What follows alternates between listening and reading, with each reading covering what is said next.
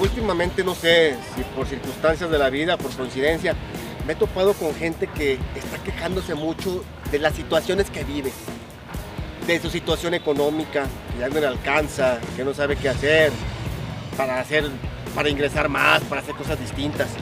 Me encuentro con gente que se queja de su pareja, que ya no lo entiende, que ya no la entiende, que ya no lo soporta, que ya no se soportan. Me encuentro con gente que no está a gusto con su salud, que ya está muy gordito, muy gordita. Eh, ¿Sabes qué? Me encuentro con gente insatisfecha. Por todos lados les pregunto, ¿y? Y me dicen, ¿y qué? ¿Y qué vas a hacer? Pues es que no puedo hacer nada. ¿Cómo que no puedes hacer nada?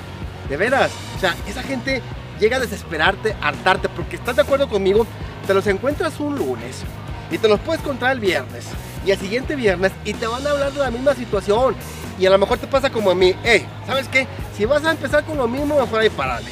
Porque no estás haciendo nada para salir del atolladero, del hoyo. No estás haciendo nada para salir del lodo. No estás haciendo nada para salir de la situación carente en la que estás. Oye, te quejas de tu jefe, te quejas del salario mísero que recibes, te quejas de las horas que trabajas en la oficina. Y les pregunto, ¿y qué estás haciendo? Pues, ¿qué quieres que haga? ¿Cómo que qué quiero que hagas? Que te pongas las pilas, que te pongas aquí en la mente y en el corazón que puedes hacer cosas grandes para tu vida. Pero tienes que empezar a no querer la mediocridad en la que vives. Oye, pues es que ya me harto de mi pareja, de mi esposo, de mi novio. Y lo vuelves a ver la semana que entra y pasa lo mismo. Y les pregunto, ¿y? Pues ¿cómo que? Pues ¿cómo que y? Ponte las pilas. Y termina esa relación tóxica y empieza a buscar nuevas oportunidades. Construyete como persona. Oye, pues es que ya no estoy a gusto con lo que peso. ¿Y qué estás haciendo? Y lo ves la siguiente semana y se queja de lo mismo. Y lo ves la siguiente semana y se queja de lo mismo. Ya, por favor. O aquella gente que no quiere salir de donde está, pues que se quede.